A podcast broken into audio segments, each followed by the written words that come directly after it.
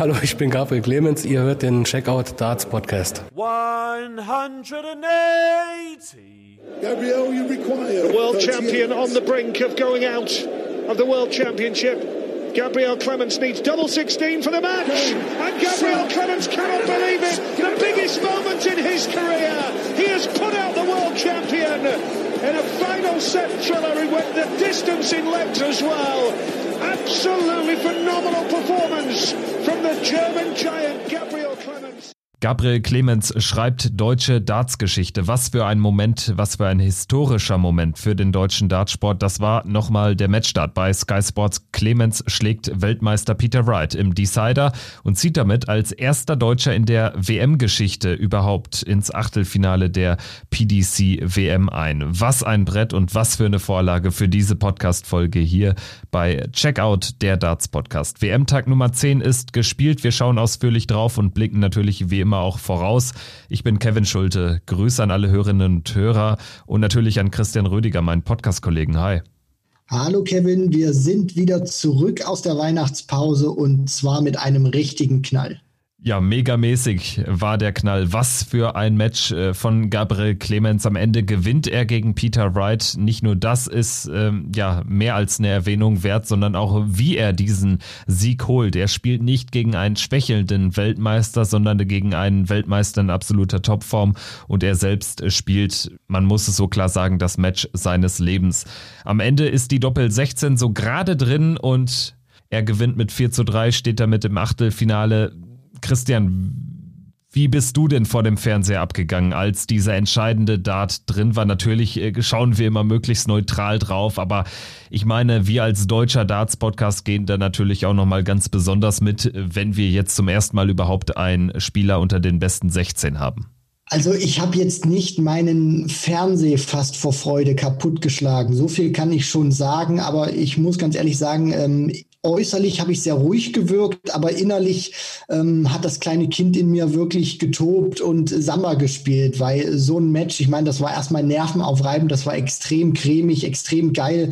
Äh, wir hatten ein Weltklasse-Spiel, es war intensiv, dramatisch, spannend, es ging hin und her, also es war einfach nur wow. Und es hatte wirklich so viele Momente, die ähm, Knackpunkte waren für Peter Wright, für Gabriel Clemens. Und als dieser Dart dann auch wirklich drin war, ähm, war es das mal so ein, zwei Sekunden, ist das jetzt wirklich passiert? Hat er jetzt wirklich den amtierenden Weltmeister, einen der drei besten Spieler, die es momentan auf diesem Planeten gibt, wirklich rausgehauen?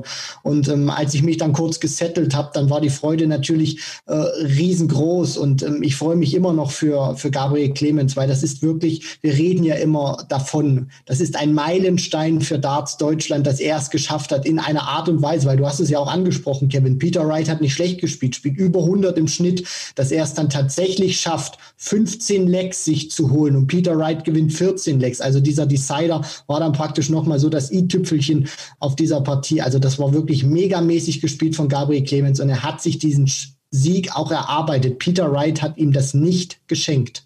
Definitiv nicht. Und am Ende hätten es äh, schlussendlich beide verdient gehabt, auch für dieses großartige Spiel weiterzukommen. Aber es kann dann eben nur einer schaffen. Derjenige ist diesmal Gabriel Clemens, weil er dann auch am Ende seinen Vorteil ausnutzt. Er ist derjenige gewesen, der im entscheidenden Satz einmal häufiger eben mit äh, einmal häufiger anfangen durfte. Und ja, also wenn wir unter normalen WM-Bedingungen das Spiel dann mit äh, zwei Vorsprungen be hätten beenden müssen, dann wäre das ja noch ein epochaleres Match womöglich geworden. Aber so nutzt der vermeintliche Außenseiter diese Regel er lässt dann auch keinen wirklich kritischen Moment mehr zu in diesem entscheidenden Leck, weil er dann doch nach schwachem Start ohne Triple im entscheidenden Leck dann immer ein Triple mindestens dabei hat und am Ende braucht er dann auch nicht zu lange, um zu checken und wir haben es häufig genug gesehen, dass dann auch vermeintliche Außenseiter oder große Außenseiter, wenn sie so kurz vor ihrem größten oder vermeintlich größten Sieg stehen, dann nochmal das Nervenflattern bekommen. Das war bei Gaga aber nicht der Fall.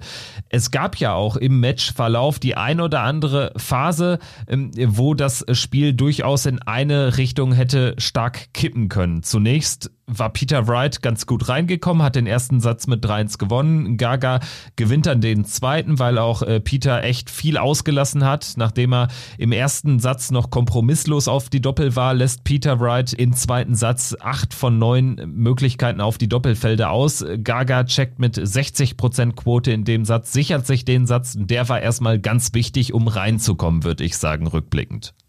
Ja, und ich fand auch, Kevin, dass äh, dieser zweite Satz auch wirklich exemplarisch war ähm, für den Standpunkt, den Gabriel Clemens jetzt erreicht hat, weil wir sprechen ja immer wieder darüber, wie wichtig der Start in so eine Partie gegen solche Top Guns ist.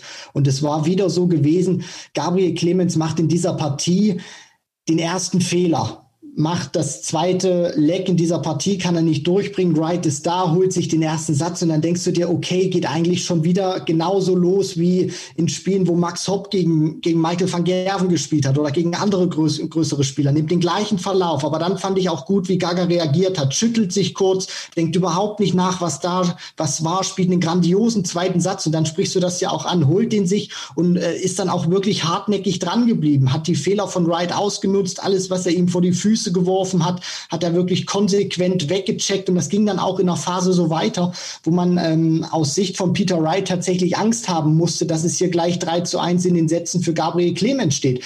Und dann kommt eben so dieser nächste Knackpunkt-Moment, den du ähm, ja dann auch in der Hinsicht schon angerissen hast, mit den vielen verschiedenen tricky Moments, die es da gab, mit den 48 Punkten, die Gaga verpasst, um das 3 zu 1 in den Sätzen klar zu machen. Wright ist dann da und zeigt, warum er Weltmeister ist, spielt direkt danach einen Elfdarter und beendet mit einem 120er Finish, dass Shanghai mit einem 15 Darts diesen Satz und dann steht es plötzlich wieder 2-2 und dann denkst du dir, okay, ist das jetzt die Partie, ist das jetzt der Moment gewesen, wo er dieses Spiel verliert und dann führt ja auch noch Wright exemplarisch im fünften Satz mit 2 zu 0. Und dann kommt auf einmal Gabriel Clemens mit 144 Punkten, zieht sich da raus und checkt dann 126 zum, zum Satzgewinn weg. Dann steht es wieder 3 zu 2. Dann kontert wieder Peter Wright zum 3 zu 3. Und dann geht es in diesen Nail-Biter alles entscheidenden siebten Satz, Kevin. Und ich meine, über dieses ähm, Deciding Leg müssen wir dann ja auch nochmal sprechen, wo die, die puren Nerven eigentlich auch wirklich mitgespielt haben. Beide kommen äh, ja in, in der Hinsicht, äh, ja, das ist wirklich schon, äh, ja, äh, Wahnsinn gewesen, was sie da gespielt haben. Also da fehlen mir dann auch wirklich die Worte, wo dann Gabriel Clemens wirklich richtig die Nerven behalten hat. Ja, also Wright ist ja ganz gut reingekommen, hat es dann aber im Laufe dieses Lecks äh, federn lassen. Also gerade seine letzte Aufnahme dann nochmal exemplarisch mit der 3, äh, der Triple 1 und der 20. Also das war nichts oder, oder die Single 1 sogar, also 24 oder 26 spielt er da. Ähm, Clemens macht's dann auch gut und braucht dann eben nicht mehr zu viel zu zittern und dementsprechend am Ende ein toller Sieg für ihn. Und wir haben jetzt schon beide angesprochen, unisono, dass es natürlich diese, diese Crucial Moments gab. Einer natürlich dann auch dieser vierte Satz, wo du richtigerweise sagst, also eigentlich darf sich den Peter Wright nicht mehr krallen. Clemens hat bei 2-0 Führung in den Lecks in diesem Satz zwei klare Darts. Lässt die beide aus. Wright gewinnt irgendwie dieses Leck und danach äh, bekommt Clemens auch keine Chance mehr, um sich den Satz zu sichern. Und da dachte ich, oh, jetzt tendiert die Partie dann doch zum Favoriten, zum Weltmeister, zu Peter Wright. Aber Clemens kommt dann eben toll zurück und ich würde auch das äh, exemplarisch für dieses Spiel nennen, weil das ist einfach ein ganz, ganz wichtiges wichtiger Moment gewesen, dass Gabriel sich da hat nicht unterkriegen lassen. Dass er diesen Satz noch gewinnt, ist natürlich das äh, i-Tüpfelchen. Aber wie viele Spieler wären zusammengebrochen, nachdem sie diese Riesenmöglichkeit auslassen, 3-1 in den Sätzen in Führung zu gehen? Wie viele Spieler werden zusammengebrochen, als sie dann in dem Folgesatz sogar noch 2-0 hinten liegen? Also insofern bravourös äh, herausgekämpft aus dem Tal. Zuvor ist das Peter Wright auch gelungen. Ich meine, der spielt im, im zweiten und dritten Satz keine schlechten Sätze vom Scoring her. Aber er trifft die Doppel nicht, hat äh, von 18 Versuchen nur einmal das Doppel getroffen in den zwei Sätzen, liegt dann auch noch 0-2 im vierten hinten, gewinnt den Satz aber noch. Also holt er sich da einmal ähm, ja so eine Art Boost äh, und, und kommt aus dem Tief raus. Danach ist es aber wiederum Clemens. Und am Ende ging es dann hin und her mit dem besseren Ende für Gabriel. Man kann jetzt eigentlich gar nicht sagen, der eine hat es mehr verdient als der andere. Oder würdest du sagen, Gabriel hat es warum auch immer mehr verdient?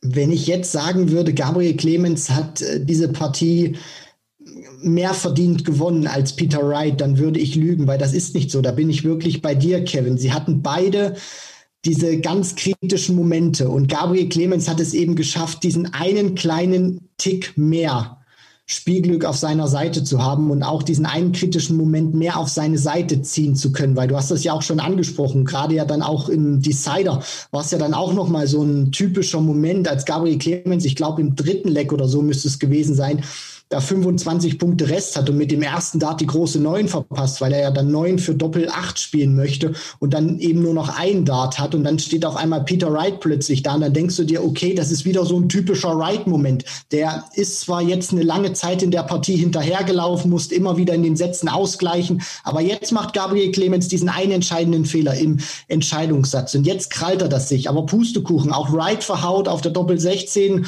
und auf der Doppel 8 dann kommt Gabriel Clemens eben durch, überlebt diesen Moment. Und das hat man ja dann auch exemplarisch, finde ich. Er ist immer vom Kopf her stabil geblieben, fand ich Gaga. Also wir haben das ja auch schon immer wieder in der Vergangenheit angesprochen mit deutschen Matches, dass die Deutschen gut performt haben gegen die großen Jungs aber dann kamen plötzlich so diese eins, zwei Momente, wo es nicht so lief. Und Gabriel Clemens hatte diese auch, wo du wirklich vom Kopf her stabil bleiben musst mit diesen 48 Punkten. Dann natürlich auch, wo du dann äh, 0 zu 2 wieder hinten liegst und dich dann mit zwei High Finishes dann auch noch rausziehst und den fünften Satz gewinnst. Das war auch wieder so ein Moment. Er ist immer vom Kopf stabil geblieben. Er hat sich nicht mit diesen negativen Momenten beschäftigt, sondern immer weiter nach vorne geblickt, hat auf seine Chance gewartet und er hat sie immer wieder genutzt. Und das ist dann auch dieses, dieses Resultat immer weiter zu machen, sich nicht mit dem zu beschäftigen, was war. Und da muss man eben auch sagen, irgendwann muss es ja dann auch mal passieren, Kevin. Wir haben so oft immer wieder drüber gesprochen, was die Top Guns auszeichnet. Heute hat Gabriel Clemens gezeigt, er ist auf dem besten Wege, wirklich einer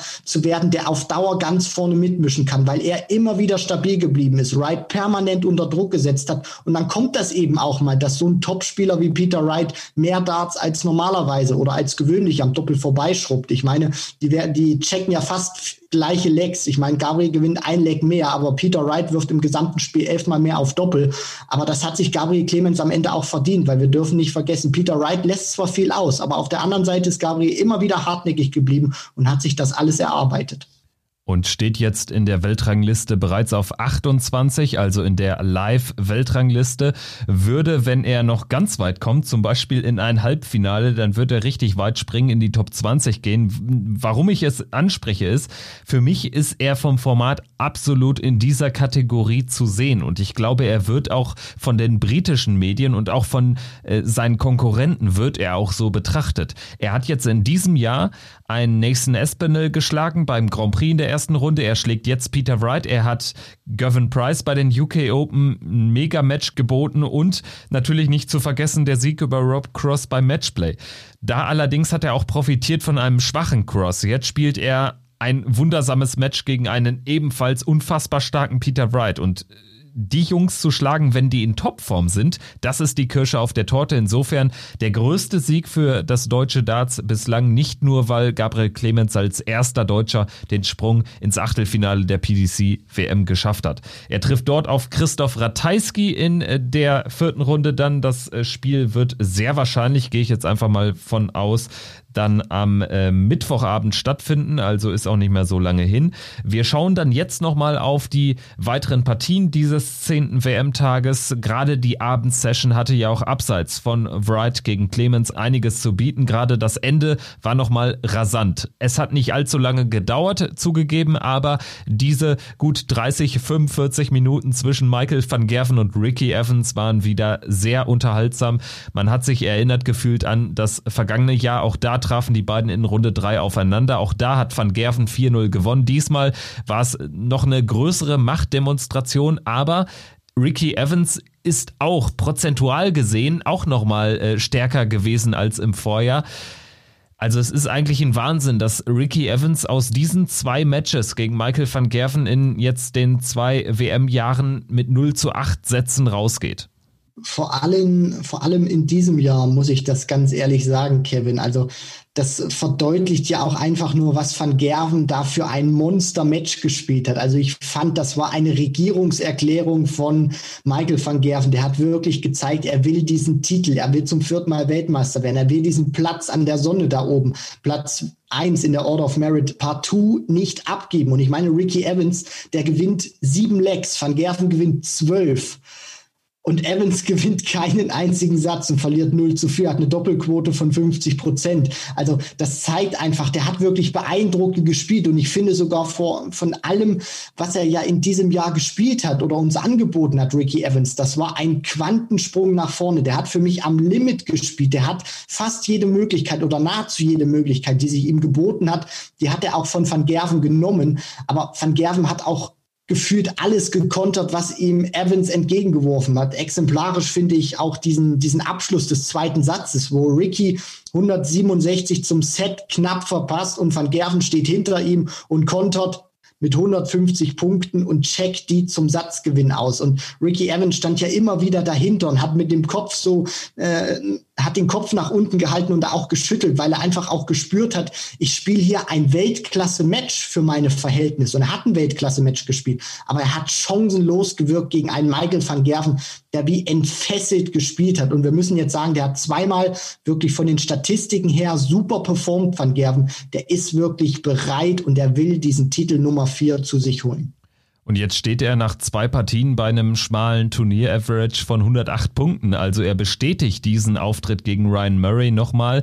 Jetzt hatte man das Gefühl, dass Ricky Evans natürlich auch der richtige Gegner war. Also man merkt ihm regelrecht an, wie es ihm gefällt, dann doch in diesem schnellen Rhythmus zu bleiben, auch wenn er dann sagt oder auch selbst wieder mal betont hat, Evans spielt selbst ihm fast ein bisschen zu schnell. Aber es hat sich ja bestätigt, also ihm scheint das zu liegen und vor allen Dingen immer wieder diese, diese Kontershots, sage ich jetzt mal, immer wieder aus einer eigentlich misslichen Lage, was heißt missliche Lage, aber es sah dann häufig so aus, gerade im zweiten Satz zum Beispiel, dass Evans den vielleicht ziehen kann oder dann auch im, im letzten Satz, wo, wo Evans dann aus 0-2 nochmal zurückkam, aber es kam dann auch im richtigen Moment immer die richtig hohe Aufnahme, die 171, die 177, die 180, was auch immer.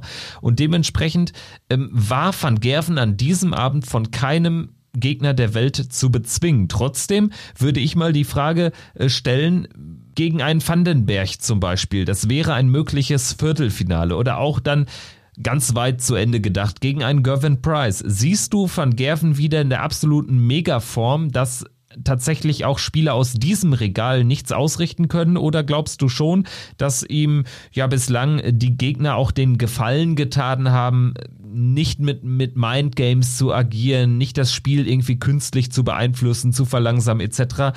Also wie siehst du Michael van Gerven aufgestellt? Ist er jetzt wieder der super duper Mega-Favorit oder ähm, sind wir noch so schlau wie vor dem Turnier? Außer natürlich, dass Peter Wright, ein Konkurrent, schon raus ist.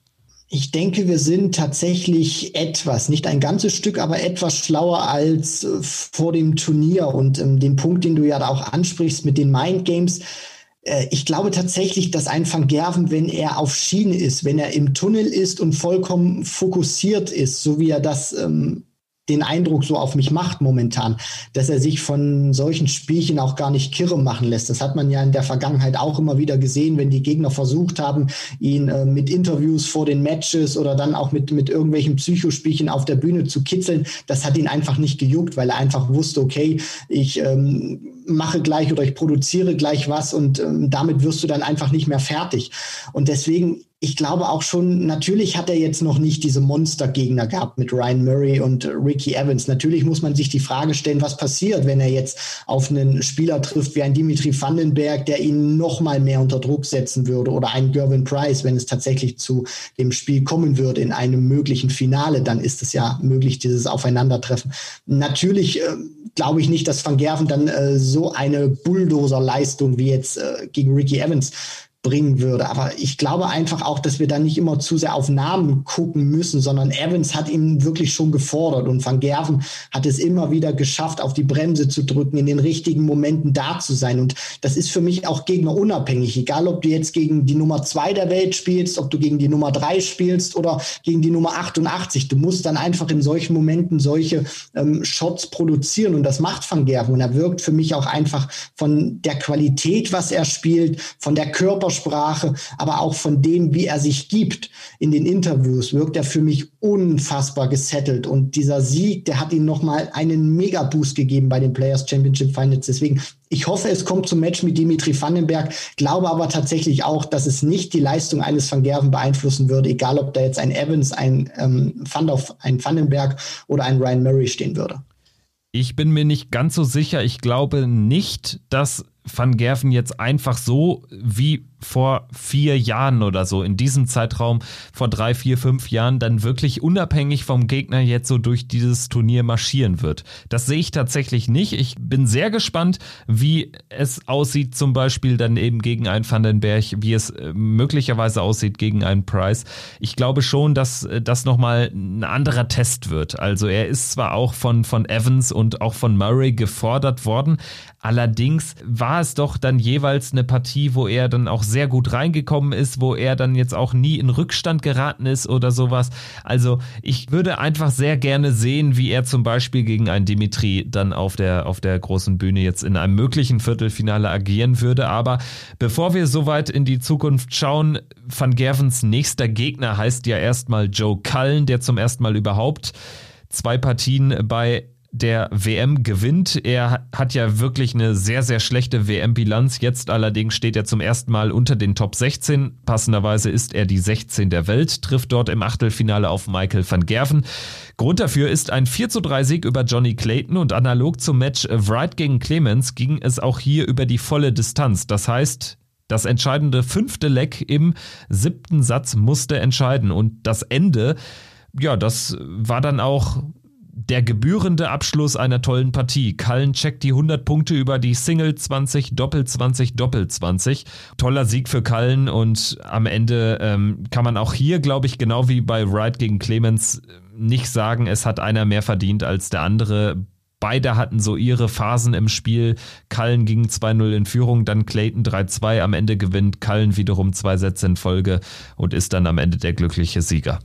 Genau, Kevin. Also ich fand auch, dass dieses letzte Leck, was die beiden ja dann auch gespielt haben, das hat hervorragend diese Partie zusammengefasst oder allgemein. Ich meine 4 zu 3 in den Sätzen und dann ähm, Joe Cullen gewinnt dann diesen Decider im letzten entscheidenden siebten Satz. Das hat wirklich alles zusammengepasst, weil beide Spieler, wenn man sich mal so die Partie anguckt und abwägt, beide hatten wirklich gute Momente, schlechte Momente und dann natürlich auch wieder Phasen, wo es bei ihnen gut lief und dann wieder Phasen, wo es weniger gut lief. Und wenn man das auch so abwägt, was Cullen gespielt hat, was Clayton gespielt hat an guten Momenten und an schlechten Momenten, dann ähm, geht das auch auch ähm, in Ordnung. Und dann finde ich das auch wirklich nur gerecht vom Spielverlauf, dass wir in einen siebten Satz gekommen sind und dass wir dann vor allem auch dieses Entscheidungsleck hatten. Und ich meine, das äh, wurde ja am Anfang regiert von den puren Nerven. Die schaffen es mit neun Darts, beide. Das muss man sich vorstellen. Nicht neun Darts, die im Deciding Leg geworfen wurden insgesamt, sondern beide Spieler werfen mit ihren ersten neun Darts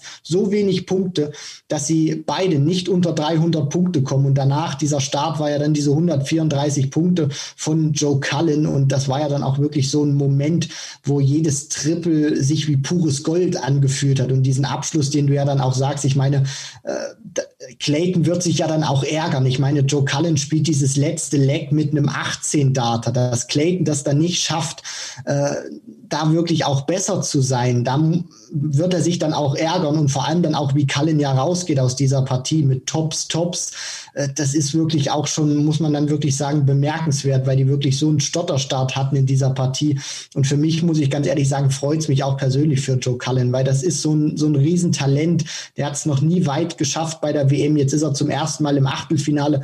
Und Kevin, ich muss ganz ehrlich sagen, ich freue mich auch riesig auf diese Partie gegen Michael van Gerven, die er jetzt spielt. Und ich hoffe, dass wir den Rockstar sehen, den ich in den Podcast-Folgen der Vergangenheit schon immer wieder angeteasert habe. Ich hoffe, dass er jetzt wirklich dieses Talent auf die Bühne bringt und Van Gerven wirklich massiv unter Druck setzt, weil er kann das. Ja, wobei, das sehe ich jetzt nicht unbedingt, dass er jetzt in dieser Form gegen Van Gerven gewinnen kann. Kallen spielt so sein, sein Game und äh, ist natürlich jetzt auch glücklich darüber, dass er zwei Partien gewinnt, dass er Clayton schlägt. Aber ähm, wir sehen aktuell halt nicht den Joe Cullen, der irgendwie reihenweise die 180er ins Board brennt und da irgendwie so ein Biest an, an Bord ist, wie zum Beispiel damals, als er ähm, beim Matchplay seinen guten Run hatte. 2018 war es, als er da ins, ins Viertelfinale gekommen ist, äh, später im Jahr das Halbfinale bei der EM erreicht hat. Also ähm, da muss noch ein bisschen mehr kommen von Kallen und vor allen Dingen spielt Van Gerven natürlich absolut im Beast-Mode. Wird spannend zu sehen sein. Und ja, wir machen einen Haken hinter, hinter die Abendsession. Lass uns noch kurz auf den Nachmittag schauen. Wir hatten Ratajski gegen Whitlock, 4-0 für Ratajski. Wobei analog vielleicht zum Van Gerven Evans Match der Unterlegende, also Simon Whitlock, jetzt gar nicht so weit weg war. Also die Averages äh, sagen nicht immer alles, aber hier sagen sie schon einiges aus. Beide stehen bei äh, 93 Punkten und am Ende äh, gewinnt Ratajski 4-0. Das ist schon kurios, ist aber natürlich erklärbar, weil Whitlock auch einfach kein gutes Timing hatte und Ratajski hat immer wieder Simon Whitlock bestraft.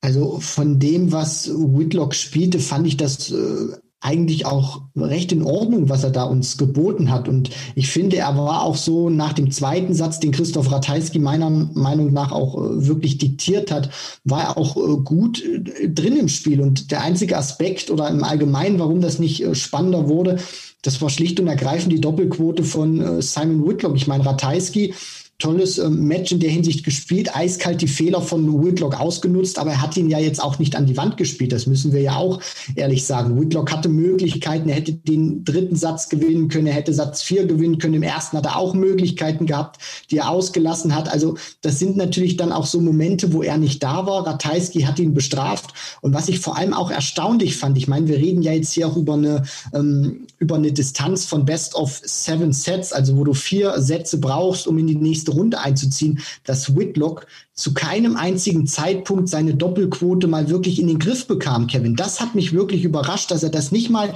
in einem Satz hinbekommen hat, mal wirklich eine konstante Doppelquote an den Tag zu legen. Das hat mich wirklich äh, verwundert. Ja, und am Ende steht er dabei 20 Prozent. Also es hätte gar nicht so viele Doppel gebraucht. Manchmal halt den ein oder anderen Moment rausnehmen und Ratajski äh, wäre da vielleicht dann auch ganz anders zum Beispiel in, in eine Satzpause gegangen oder so. Aber so hat man gemerkt, Ratajskis Selbstvertrauen wurde immer größer. Es wirkte ein wenig so, als hätte er von Satz zu Satz mehr das Gefühl gehabt, er kann eigentlich gar nicht verlieren, weil immer im entscheidenden Moment äh, der Gegner, in dem Fall Simon Whitlock, dann wieder einen wichtigen Dart auf das Doppelfeld auslässt. Am Ende reichen Ratajski 12 von 35 in der Checkout-Quote, was 35 äh, Prozent macht, um mit 4 zu 0 gegen den USAT zu gewinnen und damit der nächste Gegner zu sein von Gabriel Clemens. Da werden wir dann, wenn das äh, Spiel angesetzt ist, in der Vorschau natürlich auch noch ausführlich drauf blicken. Nur so viel ich glaube schon, dass das nochmal eine Spur härter wird gerade für den Kopf. Nach diesem großen Sieg über Peter Wright wird das, glaube ich, nochmal eine ganz kritische Begegnung gegen Christoph Ratajski. Wenn er allerdings jetzt auch noch den Polen schlägt, ich glaube, dann ist noch richtig viel möglich in diesem Turnier. Aber wir werden jetzt erstmal schauen, wer so in den nächsten Tagen sich noch frühzeitig verabschiedet, wie denn dann auch das Tableau für die Runde der letzten 16 aussehen wird. Auf jeden Fall mit dabei ist mit Ryan Searle auch ein ungesetzter Spieler, wobei ja nach dem nach der Auslosung musste man schon damit rechnen, dass Ryan Searle durchaus weit gehen kann in diesem Turnier. So ist es dann auch gekommen. Runde der letzten 16 zum zweiten Mal bei der dritten WM-Teilnahme. Gute Bilanz für Heavy Metal nach einem 4 zu 2 über Kim Halbrechts. Da würde ich sagen, kann man von einem verdienten Sieg sprechen, weil Searle dann doch auch da immer in dem einen oder anderen Moment dann doch da war, während Kim dann manchmal auch drei klare zum Beispiel am, am Doppel vorbei äh, äh, geworfen hat. Insofern Ryan Searle der etwas komplettere Spieler, möchte ich sagen.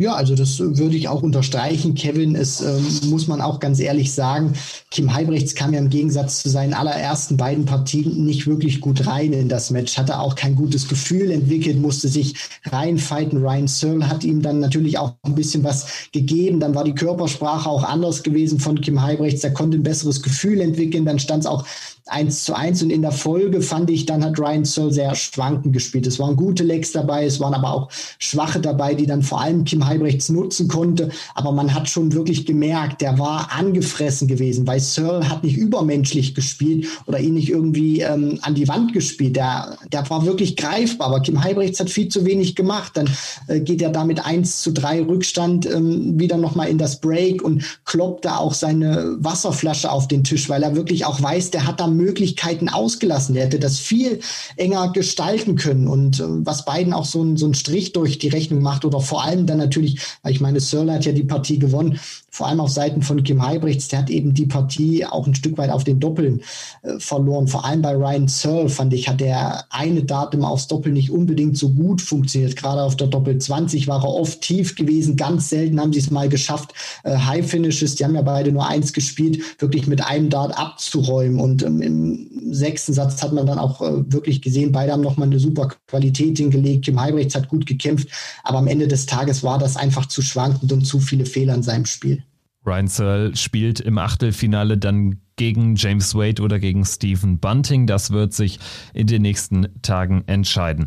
Dann noch eine letzte Partie und ganz kurz unsere Einschätzung dazu. Dimitri Vandenberg gewinnt 4 zu 0 gegen Jermaine Vatimena. Sicherlich keine Überraschung, dass Vandenberg diese dritte Runde souverän übersteht. Wie souverän? Das hat dann aber schon mitunter beeindruckt oder vor allen Dingen, so geht's mir, ein bisschen auch enttäuscht zurückgelassen. Also Jermaine Vatimena muss eigentlich da mit mindestens ein, einem Satz auf der Habenseite in die, in die zweite Pause gehen. Also, dass er da mit 0-2 hinten liegt, war dann schon der Neckbreaker, vor allen Dingen, weil man ihm auch schon angemerkt hat nach dem ersten Satz, wie er dann dann seine Darts da ähm, auf den Tisch äh, pfeffert, wie er vor allen Dingen auch das erste Leck mit gefühlt 300 Punkten Vorsprung noch abgibt. Das waren dann schon so Zeichen, an denen du ähm, hast entnehmen können, heute geht nichts für Machine Gun.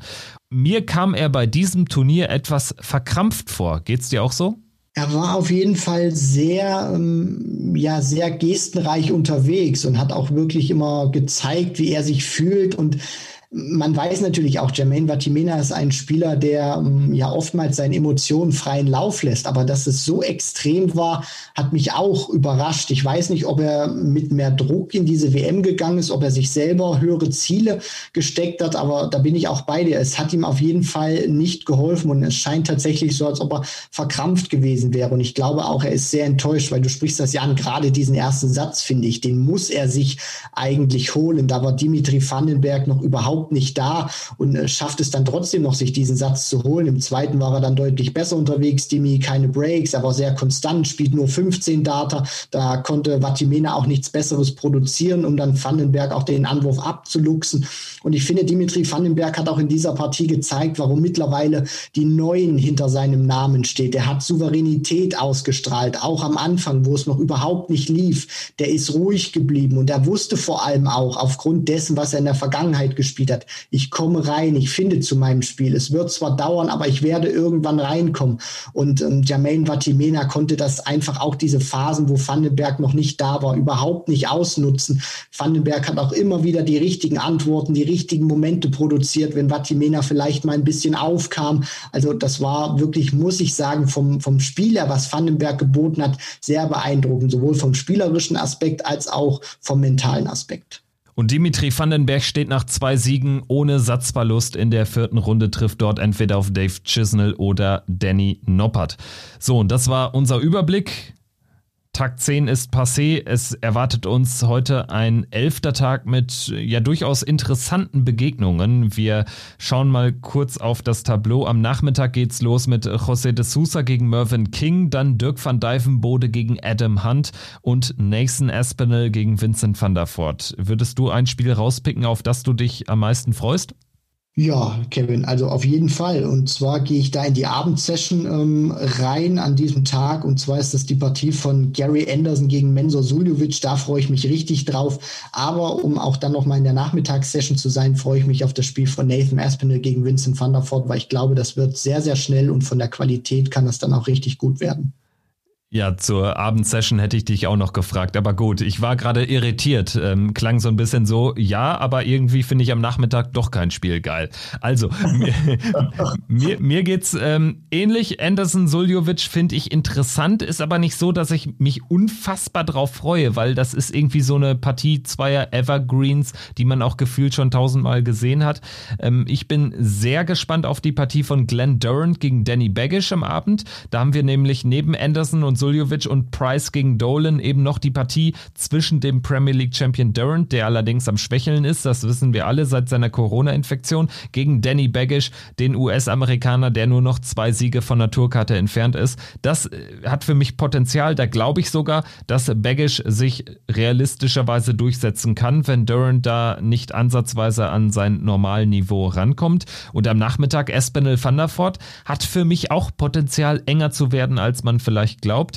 Van Dijvenbode ist Favorit gegen Adam Hunt, wobei auch das ist vielleicht trügerisch. Adam Hunt spielt sehr straight, sehr gut, sehr konstant, äh, kann da vielleicht über den Set-Modus auch äh, Dirk van Dijvenbode ein bisschen zumindest gefährlich werden. Und José de Sousa gegen Mervyn King ist auch so eine Begegnung, wo man auf den ersten Blick sagt, de Sousa, klar, der kommt hier hin als Grand Slam Champion, sollte das Ding doch irgendwie machen, um dann möglicherweise auf Price zu treffen im Achtelfinale. Aber Mervyn King, wenn er irgendwie ein weiteres Mal so spielt wie zuletzt, wie bei den PC Finals, wie gegen Max Hopp in der zweiten WM-Runde, dann äh, ist das für mich eine absolut offene Partie und kann auch am Ende ja zum, zum Ausführen für den Portugiesen. Aber ja, wir werden das dann auch zu gegebener Zeit, sprich in der morgigen Ausgabe analysieren.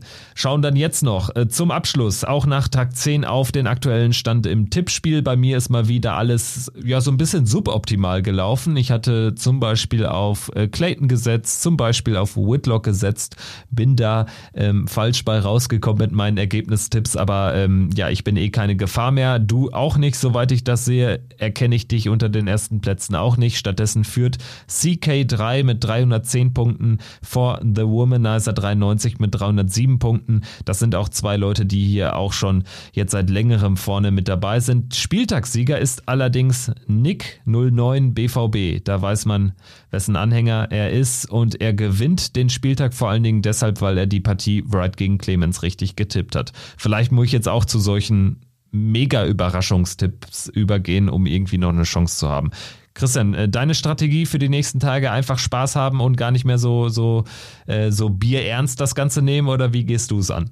Ja, also ich sag mal so, Bier ernst habe ich das Ganze ähm, von Anfang an natürlich nicht genommen, weil ich auch immer weiß, ähm, Tipps, wir entscheiden ja meistens auch immer mehr oder weniger nach dem Bauch oder dann natürlich auch, was, was der Kopf sagt. Und ich äh, sitze dann natürlich auch davor und habe nicht äh, ein A4-Blatt aufgeschrieben, wer es jetzt machen könnte, sondern ähm, ich überlege mir das immer kurz, dann tippe ich es ein und ähm, hatte immer hier und da mal gut ähm, gelegen. Heute natürlich so ein, so ein Tag äh, mit Whitlock vollkommen falsch, dann natürlich noch auf auf Peter Wright gegangen. Ich hoffe, ihr verzeiht mir das. Aber ähm, alles in allem muss ich sagen, Kevin, es macht äh, großen Spaß und vor allem dann auch mal zu sehen, ähm, wie sich diese Tipps, die man gemacht hat, dann auch in Punkten widerspiegeln. Das finde ich auch mal wirklich sehr interessant, mal zu gucken, wie ist denn dann auch immer mal so die Auswertung von den Vorhersagen, die man tätigt. Finde ich wirklich sehr interessant. Das war's mit Checkout der Darts Podcast am Morgen des 28. Dezember. Es geht in den 11. Tag der WM und ja, es kann ja kaum noch besser werden. Mal schauen, wie es aussieht heute im Ali Pelli in London. Bleibt uns gewogen, bleibt uns treu. Danke fürs Zuhören. Bis dahin. Ciao.